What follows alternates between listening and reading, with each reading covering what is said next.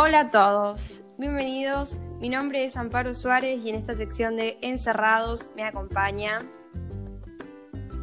Hola, mi nombre es Guada Celis. ¿Cómo va todo? Bueno, para el día de hoy propongo que hablemos sobre algo que está pasando ahora, algo de lo que tenemos que aprender. ¿El qué? A vivir el presente. Sí, así es como escuchás. ¿No te preguntaste cuántas veces en lo que va del encierro dijimos, ¿cuándo termine la cuarentena? De seguro que fueron muchas. Sí, puede ser, pero ¿qué hay con eso? A lo que quiero llegar con esto es, ¿por qué cuando termine todo? ¿Algún día va a terminar todo?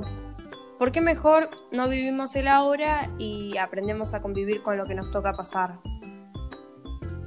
Tenés razón. Últimamente hablamos de lo que va a pasar el día de mañana si volvemos a la normalidad. Pero quién sabe si se puede volver a la normalidad. Eso. Eh, no hay certezas en esto. Es difícil que salga una vacuna y no solo eso. ¿Sabes lo difícil que va a ser confiar en desconocidos después de esto? Olvídate de volver a compartir mates con cualquiera. ¿Y qué propones hacer con esto? Digo, pienso que deberíamos aprender a, disfrutar de lo que podemos hacer. Por ejemplo, si tenés ganas de ver a un amigo que extrañas mucho, no digas, ya fue, rompo el aislamiento por esta vez, porque puede pasar que te termine y pongas en riesgo a tus familiares. Tampoco te digo que vivas a videollamadas, pero si querés ver a alguien, que sea de manera cuidadosa, estando al aire libre, sin saludarse, eh, sin compartir mate, no es muy difícil. Puede ser, porque la verdad no, no quiero estar sin ver a la gente que quiero por andar a saber cuánto tiempo. Exacto, o sea, la mejor manera de ver esta situación es como una oportunidad o un desafío para probar nuevas cosas como rutinas o alimentación, para cambiar tu forma de vestir, tu color de pelo y hasta el peinado. No sé, el punto es que si nos aferramos a lo, que nos quita o impide este año, nos terminamos estancando y la pasamos peor. Coincido. Es difícil proponerse verlo de esa manera, pero es mejor para uno mismo. Y además, agradezcamos que esto nos pasó en este siglo, que de una tenemos la tecnología para entretenernos incansablemente y para hablar con la gente que está lejos y se complica ver. Imagínate cómo hubiese sido un aislamiento tan grande como este en la época que nuestros papás estaban en la secundaria.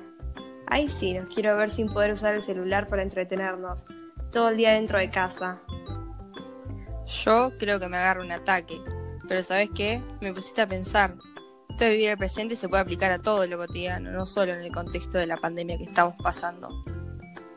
¿Ah, sí? Pero, ¿cómo? Y muchas veces todos dijimos, cuando termine la secundaria, cuando termine este año, la semana que viene, cuando sabemos bien que lo podíamos hacer ese mismo día. ¿No te pasó? Eu, sí, es verdad eso. Ahora me haces acordar que vengo posponiendo un millón de cosas hace bastante. ¡Qué desastre! Es muy loco, ¿no? Tenemos tanto tiempo y tantas oportunidades para hacer tantas cosas, pero tendemos a sabotearnos a nosotros mismos. ¿Qué es lo que nos lleva a posponer lo que queremos hacer? Creo que es la idea de que vamos a estar mucho tiempo dando vueltas en este mundo. Pero no es así. Nunca hay certeza de un mañana.